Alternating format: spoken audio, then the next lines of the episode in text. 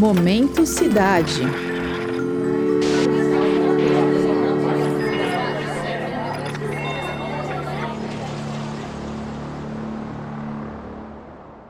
Apesar de todas as cidades possuírem uma identidade, quanto maior o centro urbano, maior é a chance dos seus bairros desenvolverem suas marcas próprias. Em São Paulo, o bairro central do Brás, por exemplo, é conhecido por ser um dos mais famosos distritos comerciais da cidade, com suas muitas lojas de roupas. Não por acaso, ele também foi a inspiração para a música O Samba do Ernesto, de Adoniran Barbosa. E tanto o Brás quanto a Moca, que é outro bairro tradicional de São Paulo, esse localizado na zona leste da capital, se tornaram nacionalmente famosos pela forte presença da comunidade italiana.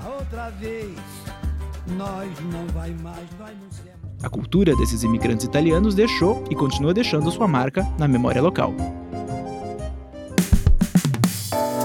Eu sou o Denis Pacheco e o Momento Cidade de hoje faz a pergunta: Como as referências culturais italianas no Brás e Moca influenciaram a identidade local?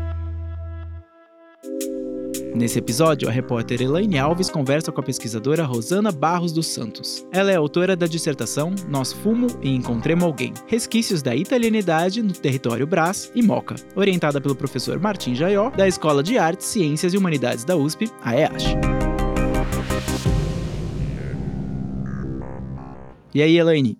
E aí, Denis? Em sua dissertação de mestrado, a turismóloga Rosana Barros investigou os resquícios do patrimônio simbólico e da identidade italiana nos bairros do Brás e da Moca. Em nossa conversa, ela me contou que já morou na Moca e vive no Brás há aproximadamente 20 anos. E diante do grande interesse pelo território, ela transformou ambos os bairros em objeto de pesquisa. Foi eles que até fizeram enxergar pelo meu interesse, portanto eu falar do bairro, das coisas que eu presenciava, né, sobre as transformações urbanas e tudo mais. E nessas caminhadas, nessas andanças, é, eu comecei a me questionar. Todas as vezes que eu falava que eu morava na Moca, que moro no Brás, nossa, terra de italiano. Aí eu falei, nossa, mas assim, eu não vejo tanto italiano num bairro, mas eu vejo em outro. E aí isso me começou a me inquietar, né? E aí meu orientador falou, Rosana, vamos em busca desses italianos, então.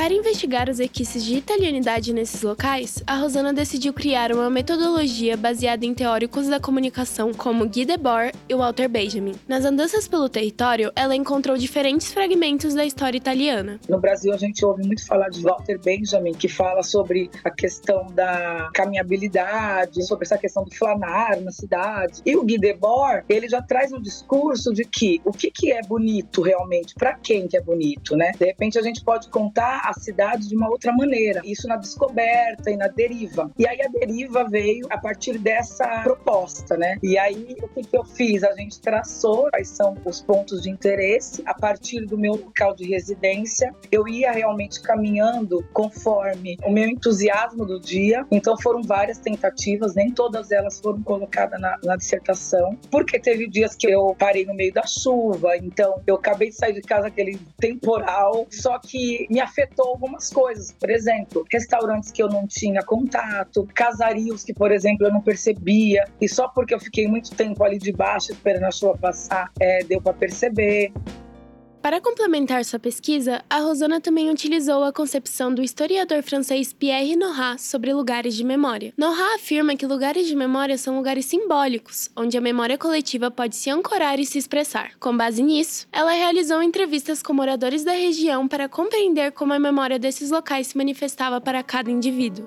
Aí a gente utiliza depois Pierre Nora que ele vai falar de lugares de memória. E aí a gente traz um pouco do elemento, do que, que é o simbólico, muitas vezes. Isso me ajudou muito a entender a cidade de outra maneira, porque lugar de memória não é só aquilo que está no museu ou classificado por uma história, mas aquilo que, que na nossa época é lugar de memória. Eu tive na deriva, né, nas pesquisas, nas coletas, pessoas que falaram: olha, eu lembro da praça que tinha perto do metrô. Só que, por exemplo, essa praça já não existe mais. Para ela, ela lembra do lugar, né, de memória dela, como a praça, como a árvore que estava ali. Outros lembram da rua que acontecia o jogo de futebol de várzea, por exemplo. Após uma extensa pesquisa teórica e a coleta de depoimentos, ela conseguiu desvendar a influência da italianidade em cada bairro. Na Moca, essa italianidade foi instituída ao longo de muitos anos, e, por conta disso, a memória italiana é utilizada até mesmo por construtoras para a comercialização de imóveis. Na Moca, a gente tem como instituído, por exemplo, a partir dos restaurantes que se mantêm das famílias. Um exemplo, a família de Cunto, a gente tem uma tradição, eles se mantêm no mesmo endereço, eles ampliaram, a gente tem, por exemplo, os galpões que foram aí restaurados para uma nova gastronomia, mas trazendo a receita tradicional da família. E a gente tem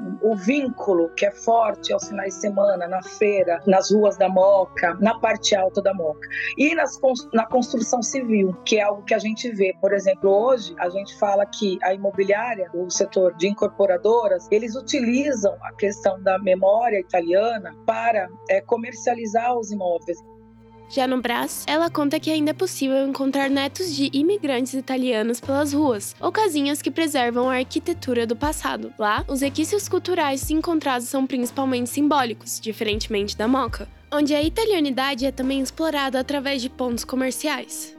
Na questão do Brás, eu acredito que o simbólico é muito mais presente. Ao andar, a gente ainda consegue falar, por exemplo, com o neto de imigrante italiano com 90 anos de idade, que está numa oficina no mesmo endereço que morou, por exemplo. A gente consegue falar com a, a mama. Então, a gente tem contato, por exemplo, muito mais da arquitetura presente ainda no território do Brás. Até porque o Brás ainda é um pouco mais amplo em relação ao território. A turismóloga considera que, apesar da memória italiana ainda ser preservada, as transformações socioeconômicas estão gradativamente apagando essa presença. Durante a semana, o que costumava ser uma região residencial está dando lugar a escritórios e grandes edifícios comerciais. E aí a gente só consegue ver a presença é, realmente dessa, dessa identidade aos finais de semana e nas festas, né? São Genaro, na festa da Casa Lute no Brás, da São Vítor aqui no Brás também. E é somente isso, né? A gente não consegue sentir a presença é, dessa imigração quando a gente não vai ou numa culinária ou aos finais de semana quando você vai ou numa feira, né? Ou numa rua assim, ícone como Rua da Moca, Paz de Barros e tudo mais. Encerrando a nossa conversa, a Rosana falou sobre a importância de revertermos esse apagamento da memória italiana para a cidade de São Paulo. Seja por meio de monumentos ou da educação, de acordo com ela, a preservação cultural é essencial para entender o nosso passado e planejar o futuro da cidade. A cidade de São Paulo, ela é meio que berço, né? É, ela meio que abraçou várias e abraça até hoje. Acho que o, por ser a maior cidade do país, né? E ela tem parte da história. E assim, é impressionante a gente saber o quanto de memória, seja ela edificada ou não, é apagada diariamente. Mas quando a gente fala que o lugar de memória, a partir de Pierre Nora, muitas vezes não é só o terreno, não é a parede, não é o concreto, mas é o lugar que ali teve uma história. E ali a gente não tem nem monumento, nada que lembre aquelas famílias. Ou seja, nós não sabemos ali realmente quem passou na Visconde de Parnaíba, quem realmente desembarcou ali no Museu da Imigração e que morou aqui nas imediações em São Paulo, ela, ela perdeu muito das suas referências por conta dessa falta de preservação e muito mais voltada para a educação, eu acho. Por isso que eu trago referência cultural como uma forma de preservar. Eu acho que a educação é a forma que a gente tem muito mais de força mesmo para a preservação da história e da memória da cidade de São Paulo. O Momento Cidade é um podcast sobre a cidade de São Paulo, seus problemas, seus avanços e seu futuro. Nessa nova fase, de vez em quando, o podcast vai expandir as suas fronteiras e olhar para diferentes cidades do mundo que também merecem nossa atenção. A composição musical é do André Leite, Bruno Torres Nogueira e da Lívia Pegoraro. A edição de som é da Angélica Peixoto e da Mariana Franco, com supervisão do Guilherme Fiorentini. A reportagem é da Elaine Alves, com produção minha, Denis Pacheco. O Momento Cidade é uma produção do Jornal da USP. Você pode nos encontrar aqui na Rádio USP, na internet.